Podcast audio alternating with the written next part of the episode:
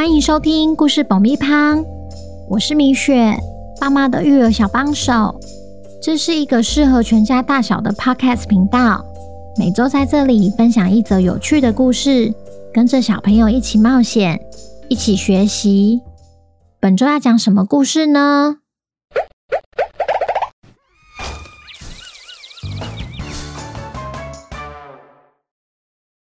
听故事前，请先订阅故事爆米花的频道，这样每周就能准时收听精彩的故事哦。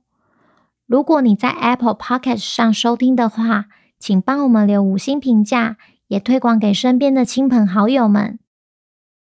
本集故事要感谢台东的 Iris 妈妈和 Oscar，谢谢你们一直以来对故事爆米花的支持，也恭喜 Oscar 成为本周的故事主角。小朋友，你们好啊！你身边有没有一位朋友，当你做任何事时都想找他一起作伴？今天我们要来听听 Oscar 交到新朋友的故事。为何这位新朋友的出现会让爸爸妈妈惊慌失措呢？本周的故事叫《机器人的愿望》，作者米雪。准备好爆米花了吗？那我们开始吧。希望我明天起床后可以遇到机器人。睡觉前，Oscar 一如往常趴在床上祈祷着。他最喜欢机器人了。画画要画机器人，组积木也要组机器人。不过最期盼的还是有天能亲眼看到真正的机器人。隔天放学后，Oscar 骑着脚踏车经过绿油油的稻田，突然被稻田中的一个身影给吸引住。下车走近一看，原来是稻草人呢！心想，如果是机器人，那该有多好！只好失落的坐回车上。就在此时，远方传来脚步声。回头一看，竟然是一台机器人呢！Hello，你想跟我一起玩吗？Oscar 问。收到，机器人说。Oscar 从没这么开心过，骑着他的脚踏车，带着机器人兜来兜去。啊，你怎么这么重？他们骑过稻田。越过小溪，爬上山坡，不料一阵颠簸后，机器人跌下车，滚下了山坡，还因为受到撞击进入到睡眠模式。你怎么了？Oscar 问。待机的机器人当然不会回应他。你受伤了吗？Oscar 又问。我得好好照顾你才行。迟迟没得到回应的 Oscar 很自责，只好把机器人带回家休养。回到家后，Oscar 小心翼翼的帮机器人清洗外表，喂它吃饭，睡觉时不忘帮它盖被子。说完晚安后，Oscar 才上床睡觉。就连妈妈开门帮他关灯时，也都没有发现藏在门后的机器人。